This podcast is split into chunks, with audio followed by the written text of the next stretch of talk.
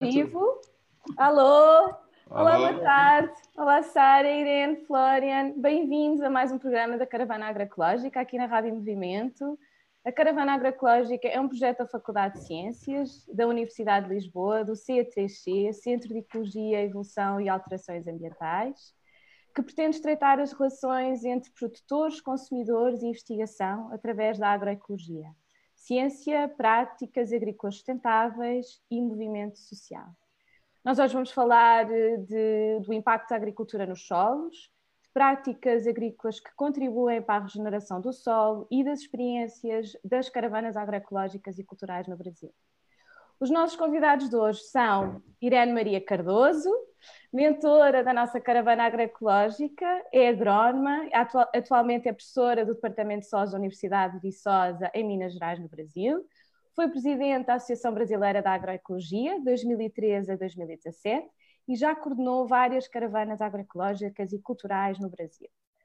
A Sara Magalhães faz parte da nossa comissão científica da Caravana Agroecológica, foi quem trouxe esta ideia para Portugal, é bióloga, professora e investigadora, e professora na, na, Universidade, na Faculdade de Ciências da Universidade de Lisboa e investigadora do CE3C um, e estuda uma praga de cultura que é o ácaro-aranha. O Florian é membro da Comissão de Organização da Caravana Agroecológica, também é biólogo, é membro da Horta FECUL, uma horta de permacultura criada e dinamizada pelos alunos da Faculdade de Ciências e é também investigador no CE3C, onde trabalha a interação entre plantas e solos. Bem-vindos a todos, obrigada. Um, Florian, vou começar por te perguntar a ti, e eu acho que seria primeiro importante explicar eh, o que é que, qual é o impacto que os distintos tipos de agricultura têm tido nos solos Ok, nós temos três dias, né? Uh, como que é? Não. um, pronto, uh, não, eu, eu, diria, tipo, de uma maneira muito geral, um, a agricultura convencional tem, uh, tem uh, um grande risco de estamos a falar de solos, né? Então, basicamente, vê o solo meramente como uh, um substrato, um veículo, não uma coisa viva necessariamente. Então, basicamente, o que está a acontecer é que, normalmente, na agricultura convencional, uh, nós temos uma perda de matéria orgânica no solo. Uh, nas agriculturas regenerativas, quaisquer que sejam, nós temos normalmente um foco, na, na, uma tentativa de manter a vida do solo mais ativo. Um, então, assim, tendo, uh, uh, precisando de menos nutrientes de fora do sistema, ou até se, criando sistemas cíclicos, que então não precisam um input de fora, enquanto a agricultura convencional normalmente precisa um grande input ao nível de energia e nutrientes de fora, uh, com os efeitos negativos que isto pode ter. Tem normalmente uma grande produção em monocultura, enquanto as agriculturas uh, regenerativas muitas vezes ou têm uh, uma policultura já, ou usam, por exemplo, como permacultura, um, uma abordagem mais tridimensional, usando perenes junto com, com anuais, que depois alimenta, obviamente, também a vida no solo e assim mantendo a matéria orgânica do solo e sequestrando carbono. Então há uma interação muito forte nas agriculturas regenerativas entre o solo e a planta uh, e também quando há animais envolvidos e a, a, tentativa é criar um sistema semelhante a, a, sistemas naturais que são cíclicos. Elas normalmente têm pouco ou nada ao nível de inputs de fora. Uh, estamos a falar de nutrientes e energia solar. Um, pronto, assim resumindo. Nada mal. Então, quem? Sara ou eu? Vamos, não, não, você, não, eu, nós só estamos aqui. A, a dinamizar, Irene. Ah, então tá bom. É, então, a gente precisa de primeiro perguntar assim: nós estamos falando de solo ou de terra? A camisa dele está escrito cuidar da terra e não cuidar do solo. E aí, quando a gente pensa qual que é a diferença de solo e terra, a gente pensa, ah, é tudo a mesma coisa. Mas não é bem assim, porque se perguntar para os agricultores, o que, que é a terra para eles, eles vão dizer para os agricultores e agricultoras que a terra é a mãe, é a que cuida, que nos dá a vida e que nos acolhe depois da morte. Se perguntar para o cientista dos solos tropicais, no caso dos solos brasileiros, como são os solos brasileiros? Eles vão dizer que os solos são ácidos, pobres e ruins, Então, se a gente juntar as duas coisas, vai ficar assim: minha mãe é ácida, pobre e ruim. Então, não dá certo. Então, já tem uma grande, uma grande distensão aí. Eu costumo falar que solo está no laboratório e terra está nos territórios. Porque pela terra a gente faz reforma agrária, a gente luta, a gente briga, a gente sofre e a gente chama de mãe. Então, eu acho que, na verdade, é, essa agricultura que a gente chama de convencional, ela está mais preocupada com o solo, como já foi dito, né? O solo enquanto substrato, que coloca um monte de nutrientes, um monte de coisa, e, e, e espera certa produção. Quando a gente fala da agroecologia, que daí as pessoas chamam de agricultura regenerativa, sustentável, a gente prefere usar o termo agroecologia. Nós estamos falando de vida, então a gente está falando de uma forma de cuidar da terra que vai cuidar da vida. E aí, é, isso é muito diferente. Então, quando a gente, se a gente pegar só esses dois extremos, né? uma, uma agricultura que cuida da vida, que cuida da terra, da mãe, que me dá a vida e que me acolhe depois da morte, ou de uma agricultura que trata o solo como substrato, a gente vai ver alguns impactos importantes. Então, se eu falo dessa agricultura convencional, muitas vezes as pessoas pensam a degradação do solo a partir da erosão, que é, é importante. Então, por que que tem, por que que essa agricultura convencional ela acelera muito os processos erosivos? Primeiro, porque o solo não é coberto, então é uma, uma agricultura que, muito mecanizada, que passa pela, pela ideia de que você ara e gradeia o solo, então isso nos solos tropicais é horrível, porque essa a gente aprendia, inclusive agora já está mudando um pouco com o plantio direto, mas era a história de uma, grada, uma aração, duas gradagens, é passar o arado e depois duas vezes a grade. Então, você não trabalha com agricultura que parte do, da ideia de solo coberto. Se o solo não está coberto, o impacto da gota de chuva no solo é como se fosse uma bomba. Ela destorroa o solo e esse solo destorroado entope os poros do solo. Então a água não infiltra. Não infiltrou, ela escorre. E aí a gente não, quando a gente fala de terra, a gente fala de solo, a gente fala da irmã siamesa, que é a água. Então a gente não fala, a gente tem que cuidar do solo para cuidar da água e cuidar da água para cuidar do solo. E cuida dos dois, do solo, da terra, da água, com biodiversidade. Então o solo tem que estar coberto. Então, a primeira coisa, o primeiro princípio nessa agricultura agroecológica, numa agricultura que procura sustentabilidade, o solo tem que estar coberto. A segunda coisa é a compactação do solo. Então, se o solo, com uso de máquinas é, pesada, ou então com muito pata de animal pisando nas pastagens, você compacta o solo. Compactou o solo é como se você tivesse tirado os poros do solo. Como se pegasse uma esponja e apertasse. Aí a água não entra mais. Então, de novo, a água não infiltrou, causa erosão. Então, solo descoberto, solo compactado, erosão. Você tem um problema de impacto na água, porque você não vai ter água para abastecer os mananciais, e você tem erosão, que é solo com nutriente, matéria orgânica para o mar. Tudo isso, normalmente a gente pensa na erosão, mas a gente tem uma outra coisa que é pensar no impacto na vida do solo. Então, como é que é isso? Aí você tem duas coisas que na agricultura convencional é muito comum e que na agroecológica não. A primeira é o uso de agrotóxicos. Como é que o veneno mata o solo? Tem agricultor aqui né, na zona da mata que fala: o primeiro que morre quando usa o Roundup, que é o, o, o glifosato, o primeiro que mata são as cobras cegas que vivem no solo. E elas são as verdadeiras aradoras do solo, elas que aeram o solo nesse processo de revolvimento do solo. E elas morrem. Então, isso é informação de, do agricultor. Mas a gente sabe do impacto dos agrotóxicos na vida do solo. Um outro impacto é o próprio uso de fertilizantes. E aí é claro que o fertilizante, os adubos químicos de uma forma geral, eles são como sal, é um sal. Então imagina você comendo sal todo dia no café da manhã, almoço e jantar. Então não vai ser saudável. Então já vi agricultor mostrar e falar assim, olha aqui, no lugar que eu coloquei o adubo, e é pouco adubo, debaixo da projeção da copa, porque daí tem uma discussão longa do uso ou não de adubo. No lugar que colocou o adubo na projeção da copa do café, olha como é que o solo está morto, porque você colocou sal. Então, é, você vai ter um impacto muito grande na vida do solo, impactando a vida no solo. Você tem a terra, como os outros agricultores aqui também falam, para de funcionar. Então, a terra para de exercer as funções que ela teria. Qual seria essa função? De ciclar nutrientes, de fixar nitrogênio, de infiltrar água e de prover a vida. Então, tem um agricultor agroecológico aqui, lá de Araponga, o Vicente, que ele está desde mais de 30 anos nessa, e ele vem da descendência puri, então ele tem toda negra, então ele tem toda uma cosmovisão, é, um jeito de ver a terra, e ele fala, aqui para a terra voltar a funcionar depois que mata são 10 anos. Então, você precisa de voltar todas essas práticas, que é isso que o Luiz... Como é que ele chama mesmo, Luiz? Floriano. Floriano. Floriano começou a dizer. Então, o, o que, que nós vamos fazer? O que, que a, a, outra, a outra agricultura faz? Aí eu acho que a gente pensa em três, de três de, são três é, aspectos muito importantes. Um é alimentar a vida do solo. Você tem que alimentar, você tem que dar comida. Comida é, e, e no caso dos trópicos, você dá comida todo dia. A gente tem que fazer com a terra, igual o Lula falou que ia fazer com o povo brasileiro e fez. Dá pelo menos três refeições, almoço, café da manhã e jantar.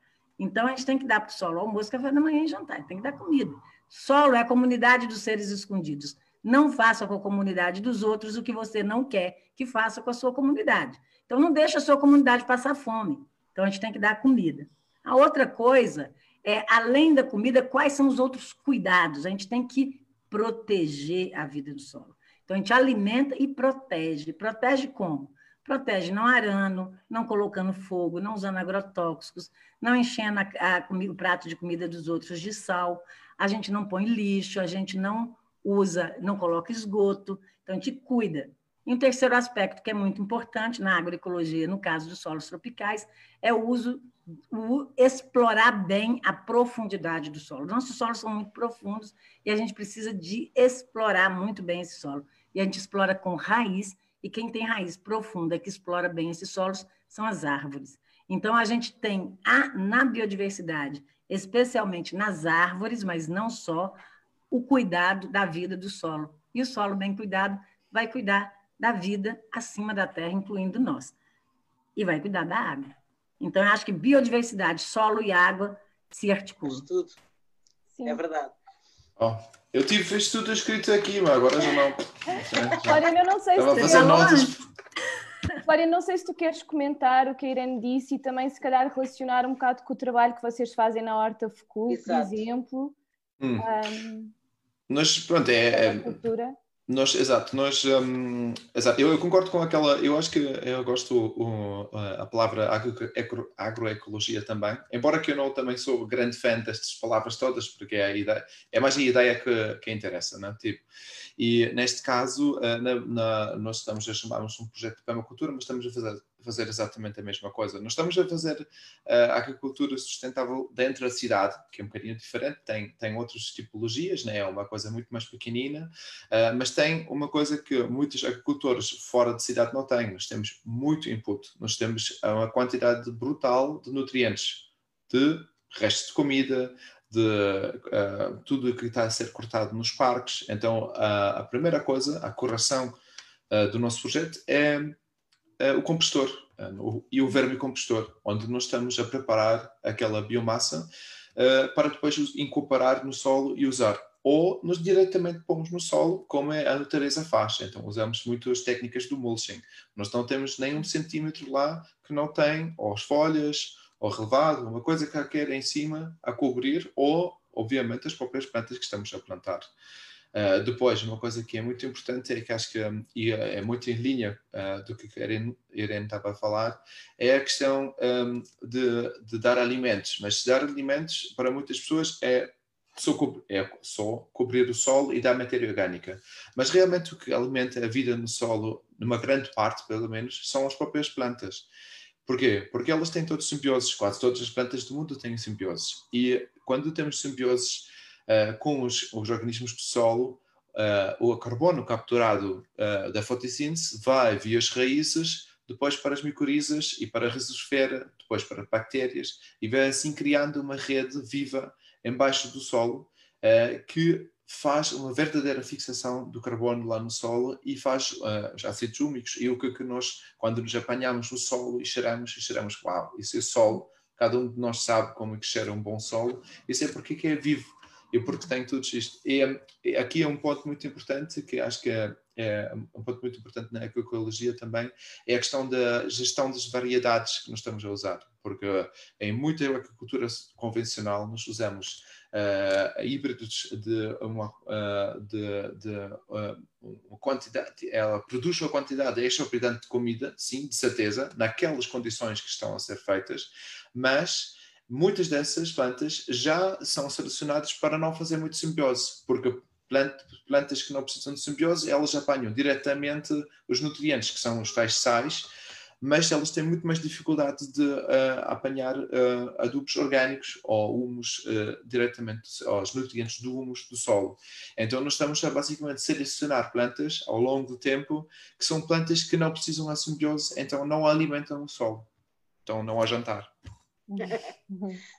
Olha, eu posso só fazer uma pergunta. Vocês não acham que, uh, portanto, a, forma como as pessoas calculam a produtividade da, da, da, da agricultura convencional uh, versus da agroecologia é sempre naqueles anos que são produtivos, não é?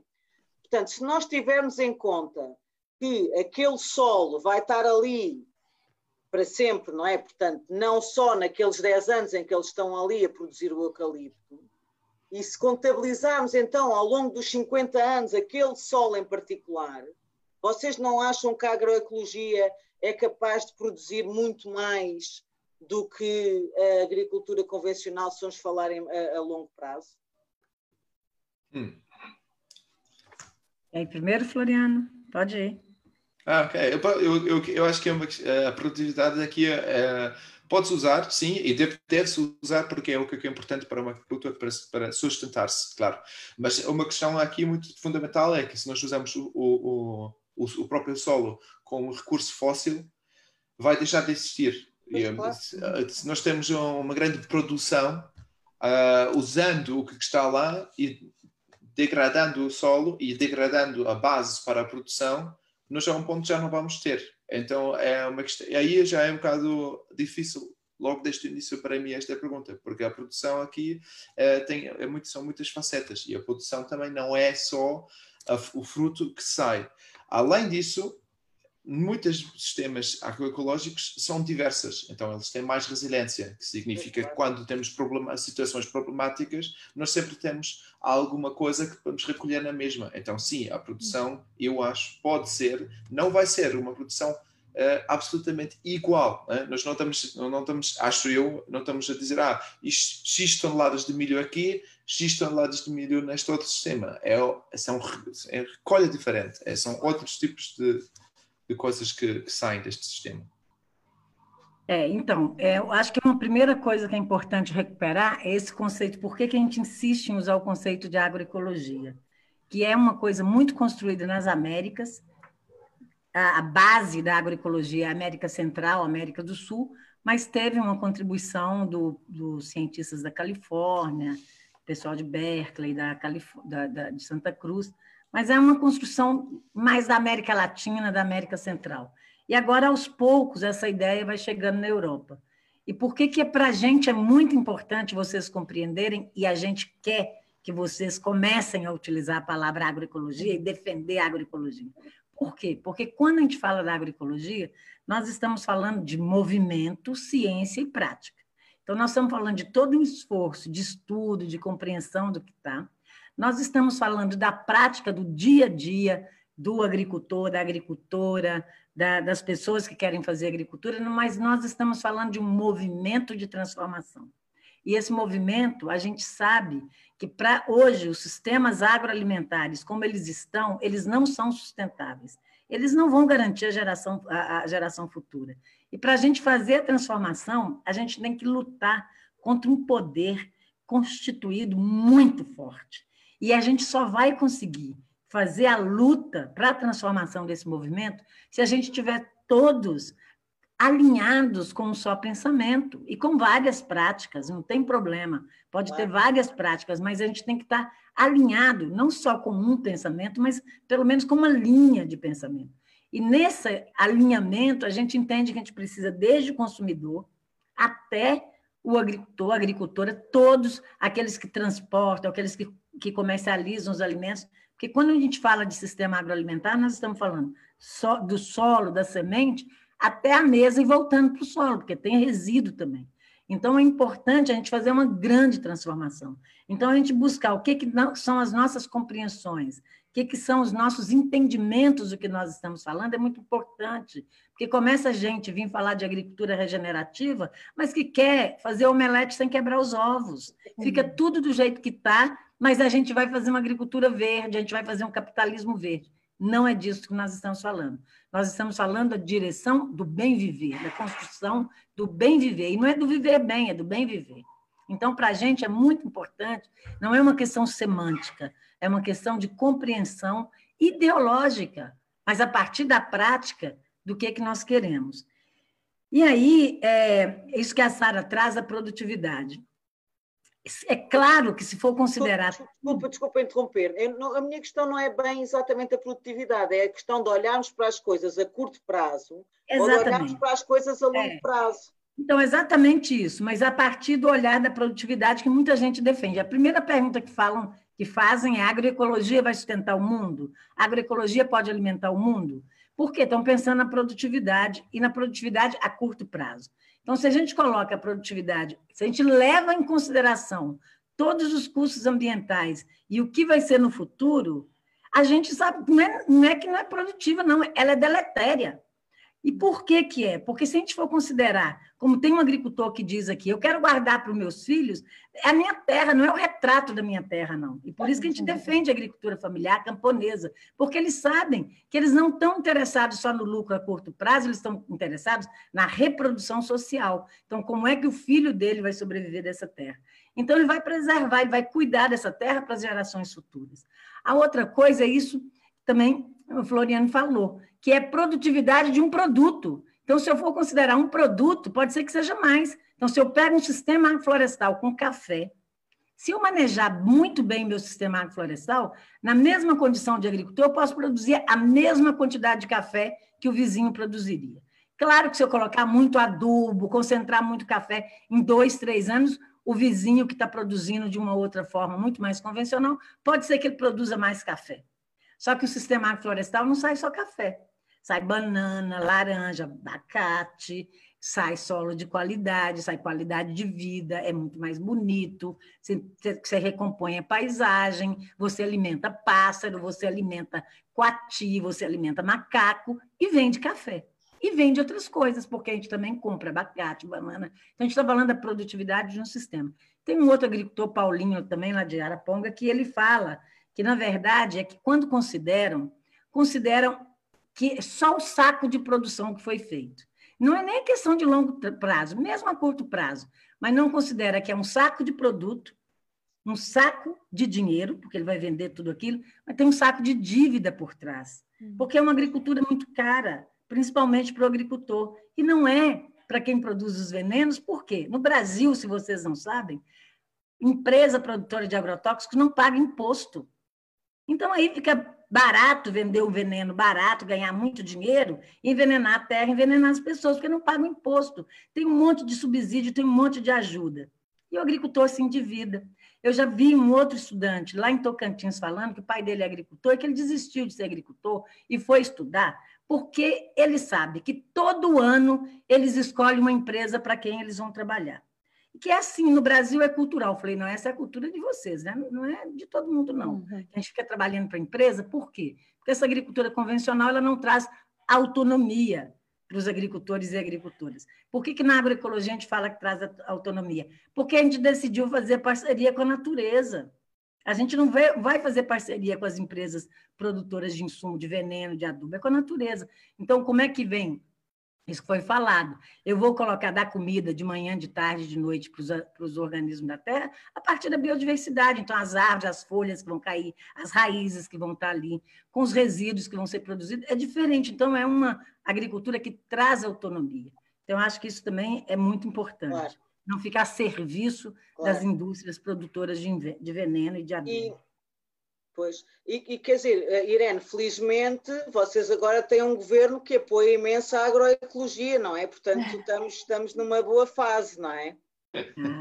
A gente não tem governo, né? A gente tem um desgoverno, tem uma desgraça. Agora, é muito importante a gente entender que esse Bolsonaro que está aí, ele não é, não é uma construção só brasileira, né? É bom a gente vendo os dedinhos que tem do neoliberalismo, do capitalismo, para construir esse tipo de governo na América Latina, nos países do mundo inteiro, do, dos pobres do mundo, para estar a serviço dos poderosos do norte, né? Então, a gente precisa de ficar atento que isso não é nós não, não podemos tirar a parcela de responsabilidade nossa é, da, da, sociedade brasileira, da elite brasileira, como ela trata as questões sociais. Isso tem herança, inclusive, da época colonial, como é que vê os, os negros, como é que vê os indígenas. Então, a gente tem uma parcela de responsabilidade, eu acho que isso tem que ser ressignificado eu costumo falar, isso é uma outra coisa para um outro momento, outra conversa, talvez aqui hoje ainda, mas ele não é fruto